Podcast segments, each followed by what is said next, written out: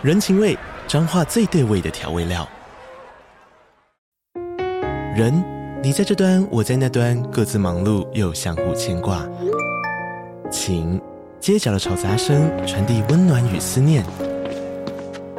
味，是从每一个转角飘出的乡愁。这里是彰化县政府 Podcast 节目《彰化早咖》，我是主持人内克。从彰化大小事各具特色到旅游攻略，透过轻松有趣的访谈，带着大家走进最在地的早咖。准备好了吗？彰化的故事，我们说给你听。以上为彰化县政府广告。刚好你点进来听，刚好我想说点什么。大家好，欢迎收听《刚好遇见你》。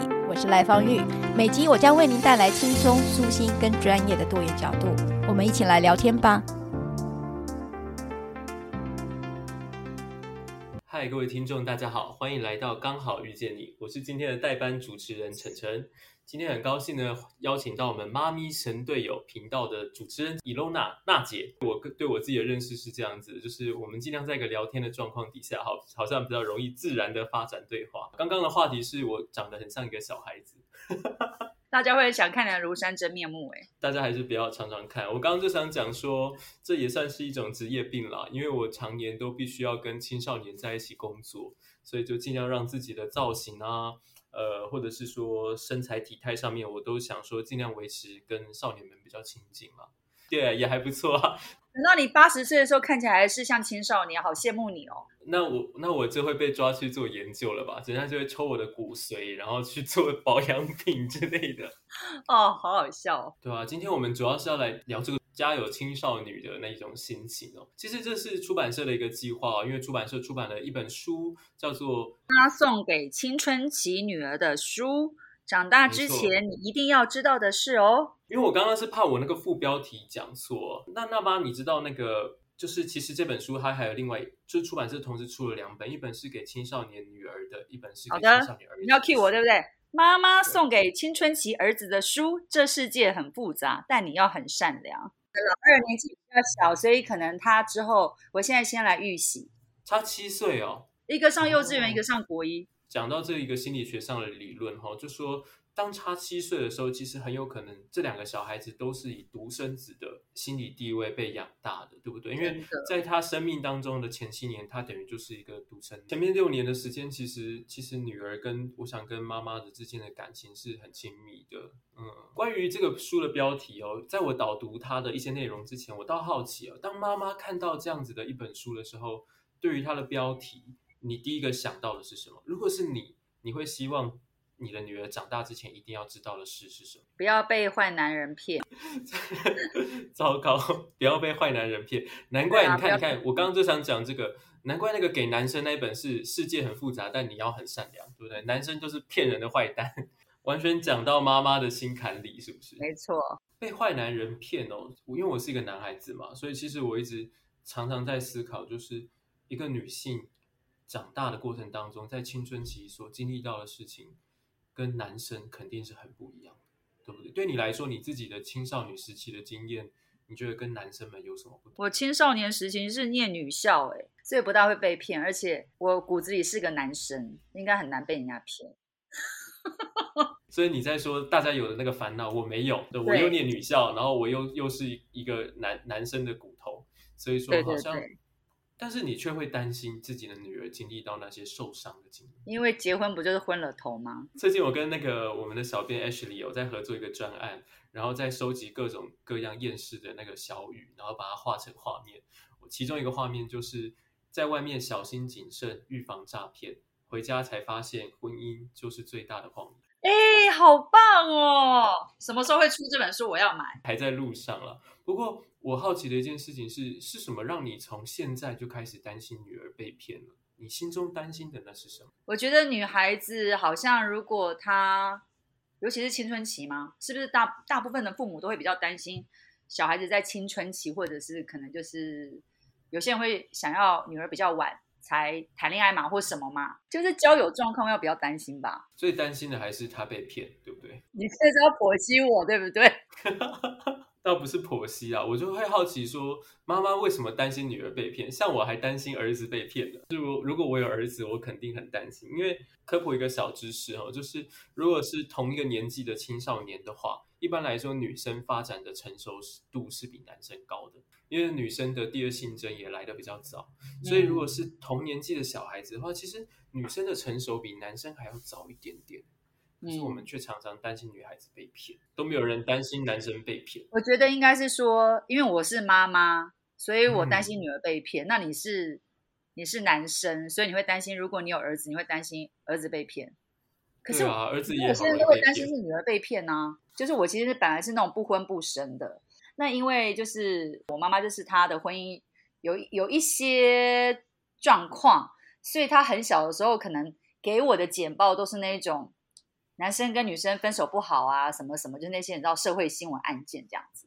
嗯，但我也没有觉得惧怕啦。可是我就是觉得说，应该说，虽然像我是已经为人妻、为人母，可是当时就是我觉得是那个有点像是妈妈的恐惧。当时是在我很年轻、很幼小的时候，其实有被，应该是有被影响到，才会以至于影响到我的价值观。说我不想结婚，不想生小孩，但我可以交男朋友，但我就是不想要结婚。就是我觉得如果。你真的要剖析的话，我觉得应该是这个原因诶。其实当时候的那个经验，你你感觉现在也在传递给你的女儿吗？我不会耶，但是、嗯、我怎么觉得这集先生不要听？你知道，当你进入婚姻之后呢，那婚姻也是一样嘛，就是有春夏秋冬啊，有的时候好，有的时候不好嘛。所以呢，就是你也会觉得说，你看一个不婚不生的，最后会选择嫁给。他一定是他当时对我很好嘛？我不是说他现在不好，就是原本来就会有一些 历程啊，因为我还是怕他会听到。哎呀，我的意思就是说，就是即便你都觉得，因为我觉得有很多女生是很向往婚姻，很向往爱情，于是她就会踏入。可是像我这样感觉，有有可能我只是武装啊，因为我觉得我可能里里面还是有向往，只是我会用一个武装，就是说，那如果我都不碰，都不会受伤。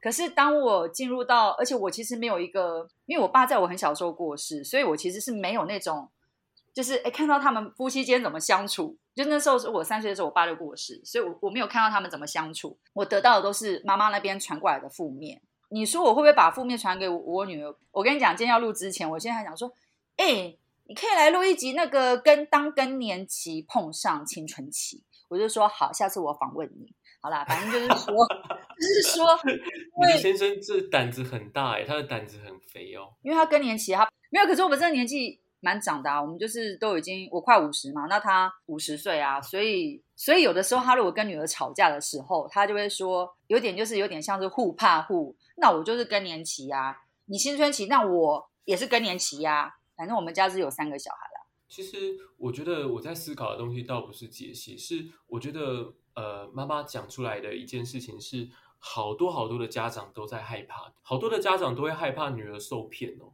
而且我发现会担心受骗的，好像都是女儿特别担心。如果有一个儿子一个女儿的话，相对之下，女儿都是让我们比较担心她会受到伤害的那一个。我觉得，因为女生比较感性啊，然后如果你真的 就是讲的比较白一点，你论生里面来讲，男生顶多是把人家肚子搞搞大。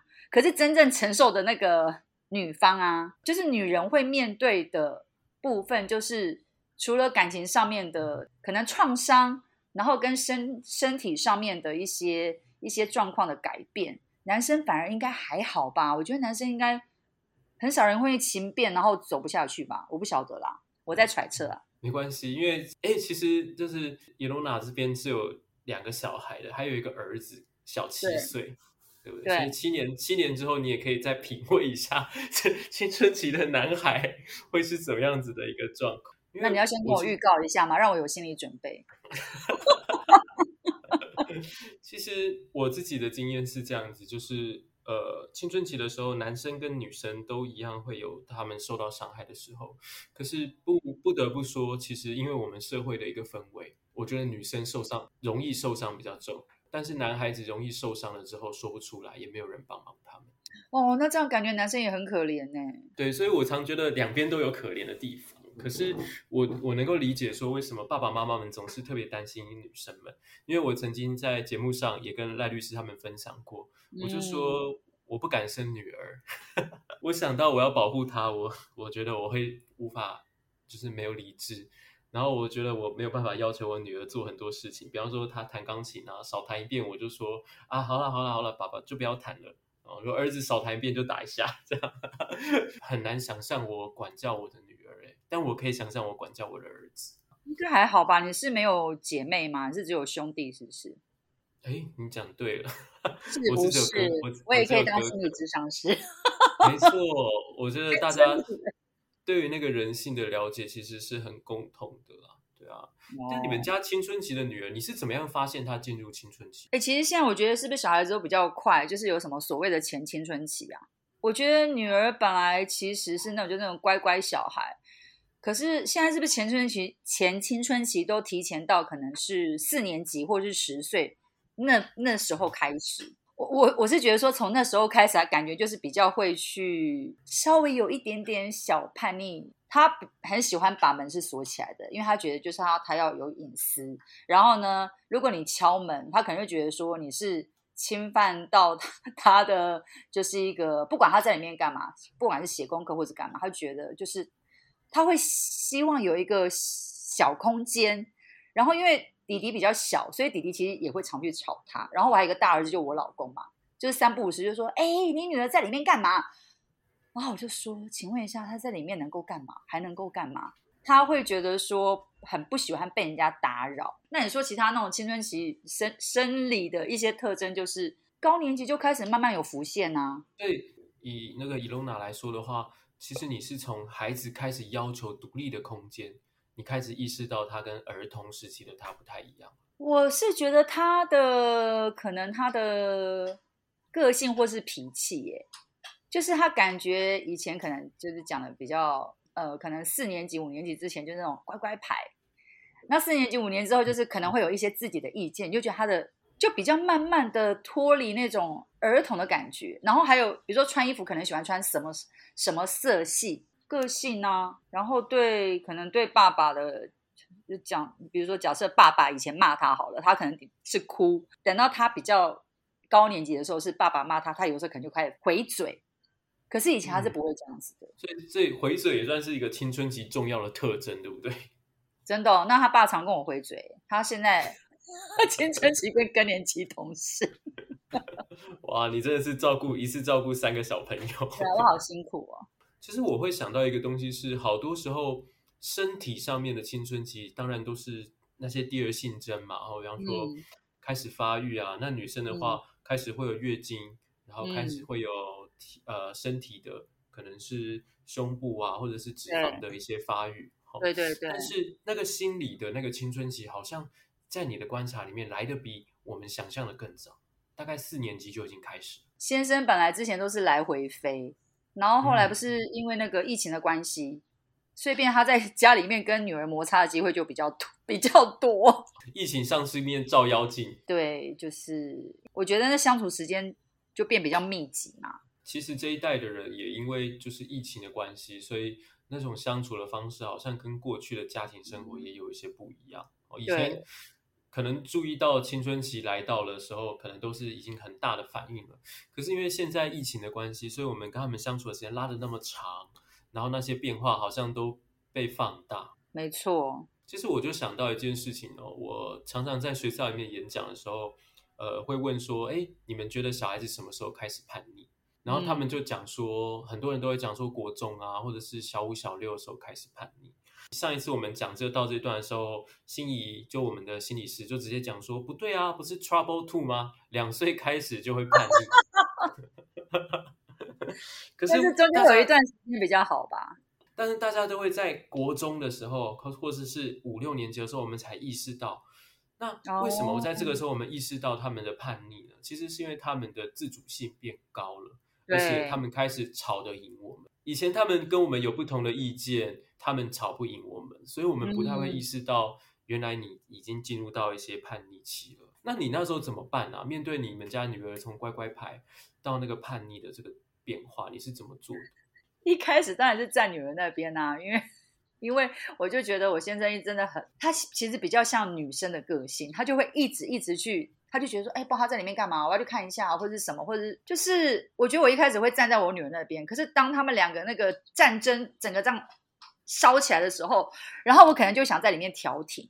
可是调停的时候，通常是你就变里里外都不是人，因为可能我现在觉得说，你看你看，里外都没有管好。然后我女儿可能觉得，你看你看，爸爸什么。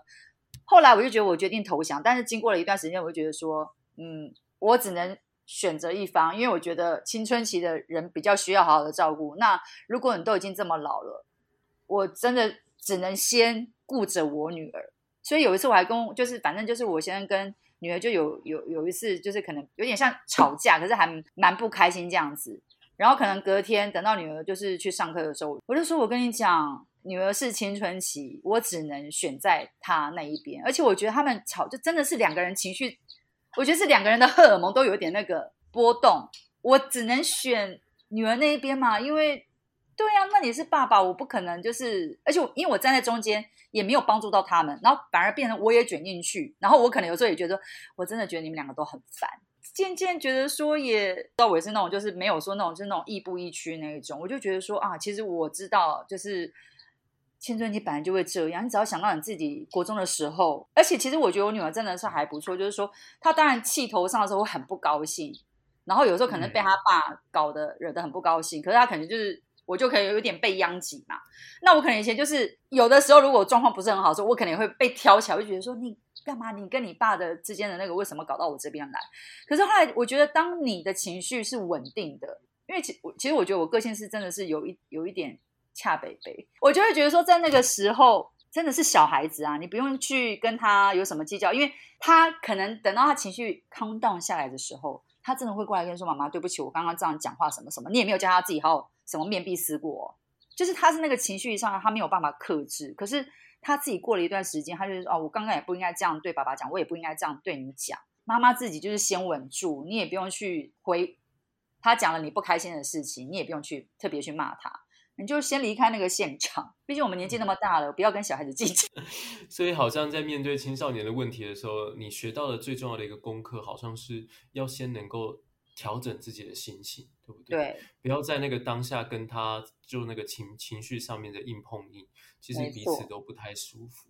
嗯，你们家有没有发生过什么事情是关于是你跟你女儿之间，然后你觉得特别能够呈现这个青春期少女的模样的一个故事？我跟女儿之间哦，比较多的时间在顾儿子，爸爸现在都在台湾啊，所以就变成是可能是女儿的部分都是爸爸在处理。我觉得应该是说。跟我女儿之间应该是像你刚刚讲那个七年有一个 gap，就是说好像养了两个独生子女。其实我刚刚说什么前青春期，我觉得除了就是那个疫情的关系，另外一个就是儿子也后来也比较会讲话嘛，所以他可能之前会觉得说，哎，弟弟就是一个很可爱的小小宠物啊。然后呢，可是当他会讲话，因为儿子又我真的觉得我一开始都觉得我不会偏心，自己女儿不要听，但我后来真的有时候真的会觉得说，哦。有时候真的还是会被气到嘛，就觉得哦，好好险，还有一个小小的，虽然是可能 trouble two，可是也没有觉得这么的 trouble，那个 trouble 比较小。我觉得反而是跟女儿之间是那个手足关系的部分，让我会觉得有一点难处理，就是感觉就是有一个有一个火山爆发，那这个至少目前还没有长成大的火山，然后我觉得好像就是他就真的还是小朋友嘛。原本以我们以为我们都不会偏心的，但是没想到面对青少年期的时候，还是那个小的可爱，是不是？是。然后我都没有觉得什么 trouble two 啊，好像不是 trouble two，他是比较晚才才开始叛逆啦，我不知道。嗯嗯嗯、就是跟青春期的比啦，那个幼稚园的 trouble 好像还是比较可爱一点，起码我们可以把它理解成可爱。就觉得。幼稚园的很好，很好掌控啊，也有可能是因为已经生第二胎。其实对姐姐的管教就会比较觉得说，我之前会很夸张，就觉得说，哎，就是小朋友不能看电视啊，什么什么的。然后对照起来是弟弟，就是反正现在姐姐也都有在看电视嘛，弟弟就当然就跟着看这样子。我之前会是，就是姐姐只能 只能跟他，就是我，因为我很爱看书嘛，就是我们。我会买一大堆书给他，然后他也很喜欢看。我也是说，那个对于三 C 的控管，尤其像疫情的时候，我真的是完全就想说，之前想说啊，我真的很罪恶感。后来想说，没关系啊，反正大家都不能出去，至少我今天有让他呃三个小时，我陪他做手作，至少那三个小时是没有看三 C。那个尺度已经变成已经非常的拉到极端呢。我不知道啊，第二胎就真的，我觉得我现在的心态是像阿嬷，活着就好了。所以我会听到一件事情呢，就是其实很多时候。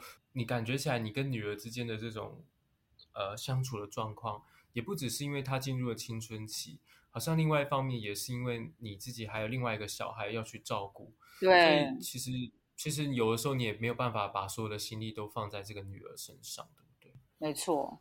其实我就想到一个一个东西，就是说以前不是有一句老话嘛，就说什么女孩要富养，嗯、然后男孩要穷养。嗯那你自己是怎么看？嗯、因为其实，在这个新的时代，在教养小孩子的时候，我们都面临一个呃，比方说过去的那种性别平等的观念呢、啊，跟现在性别平等的观念是很不一样的。嗯、那你自己平常在生活当中，你怎么样看性别平等这件事情？或者是你们家当中是怎么样子去实践你对性别的一些想法？其实蛮男孩子个性的，所以我不觉得说女生只能做什么。女生只能怎么样？嗯、我真的觉得男生女生真的有差。就是比如说女生，我觉得说女生不见得不能玩车子，不能什么什么。就是我会觉得说玩具不一定都只能玩女生的那些。可是你就会发现，男生女生真的不一样。女生就是可能文字啊、语言啊，儿子就是他很小的时候就对数字或是积木真的是不大一样。然后我我其实对那种我不会觉得说女生只能怎么样，男生只能怎么样。假设啦，今天。吴继刚生在我家的话，我应该也会跟吴继刚的妈妈一样。然后你刚刚说那什么，女孩要富养，男孩要穷养，不要很容易被人家骗走。是因为女孩为什么要富养？是因为你就是已经有见过世面，你不会因为社会价值观就这样嘛？可能假设呃对方很会赚钱什么的，那女生可能就觉得说啊什么就是就是我会赞成女生女生要富养，男孩要穷养，但是呢女生也是要会吃。吃苦，然后他的幸福不会是建构在你找到另外一半，就是我觉得自己啦定位哦。我觉得我试着整理一下下好不好？就是我听到一个东西是，其实，在当中我们有两个心情，一直是很矛盾的。一方面，我们知道女孩子你一定要好好的爱她，你要提供她，嗯、如果可以的话，提供她好的一些生活品质，那这样子才不会延伸到说，如果有一个人对她好一点，然后她就迷失。然后对为对方不顾一切的为对方付出一切，就只因为觉得对方对他是好的。对。但另外一方面，你又希望又不希望说女生好像变得娇生惯养，或是太过于看重这些物质上面的追求。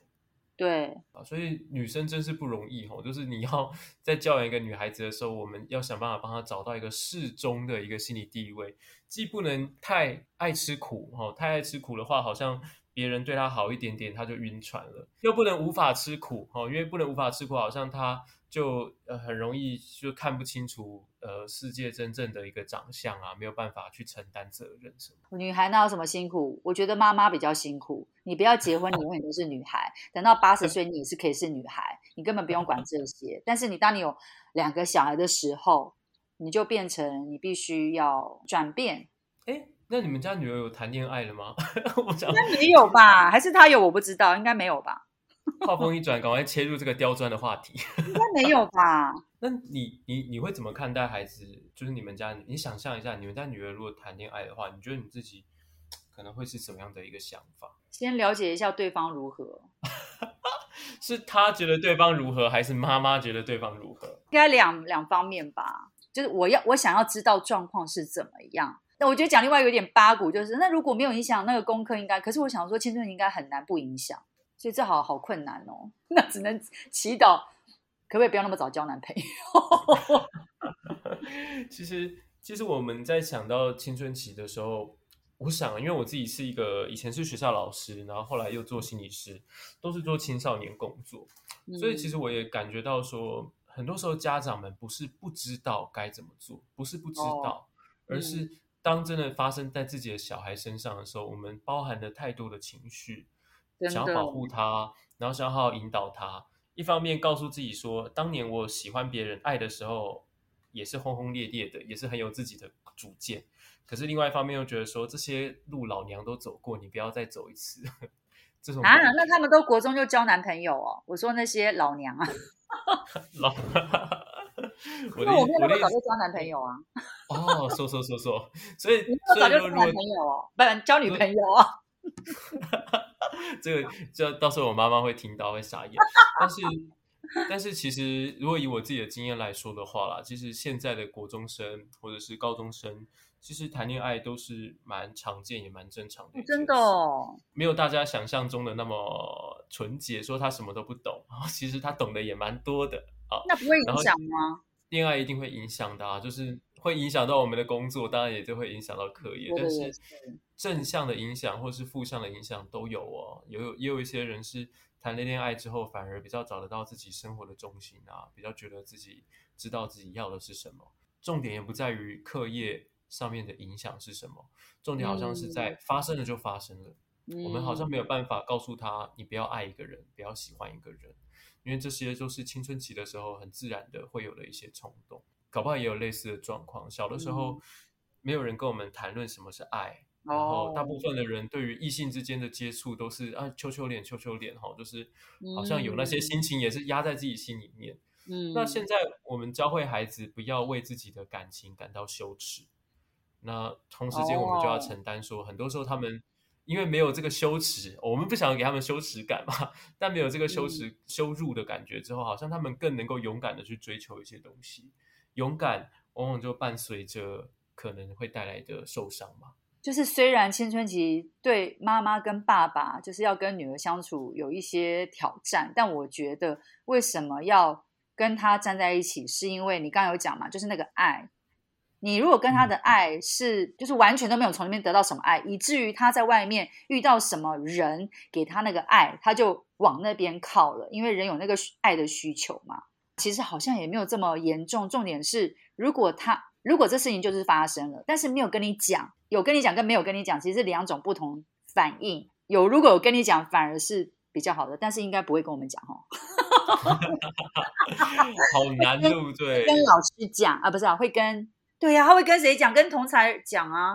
我觉得很多的东西，我们要跟青少年谈的时候都很不简单，因为一方面我们要教育他们，我们好像要教会他们一些保护自己的做法。可是你知道吗？就是每次你在教他保护自己的时候，那当他没保护好自己，他都会觉得他做错事。哦，对耶，那怎么办？对，所以其实呃。这次啊，出版社它就是提供给我们一个书哦，是妈妈送给青春期女儿的书嘛，然后还直接加一个副标题说，长大之前你一定要知道的事。哦，坦白说啦，我自己在读了里面的内容之后，我觉得有一些内容我不是百分之百同意，可是我觉得它是一个工具，让我们能够去开启一个对话，好像告诉女儿说，这些话题是可以谈的，这些话题是。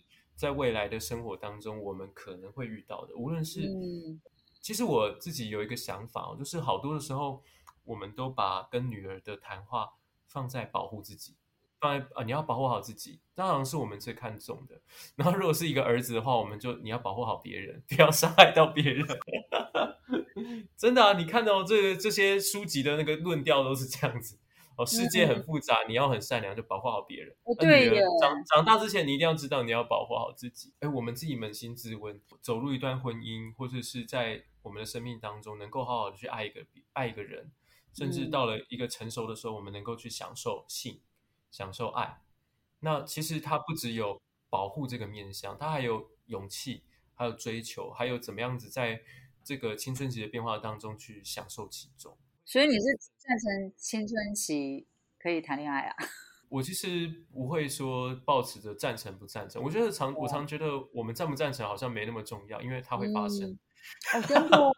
好吧，那叫爸爸不要听。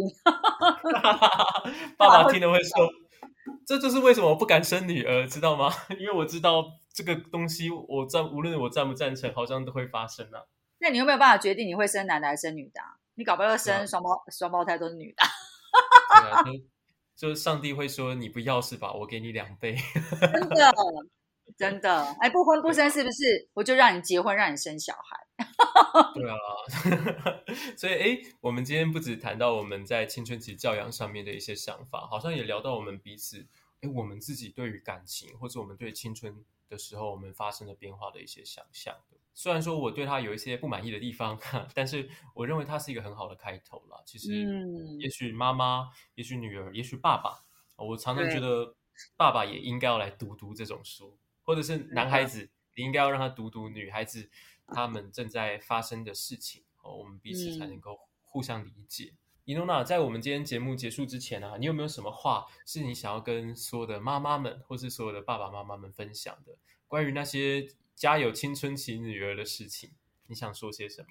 我们生了小孩，那小孩当然是从可能 trouble two，然后一直到可能青春期，到了成年，你都还是会心悬他身上，因为他是你生的嘛。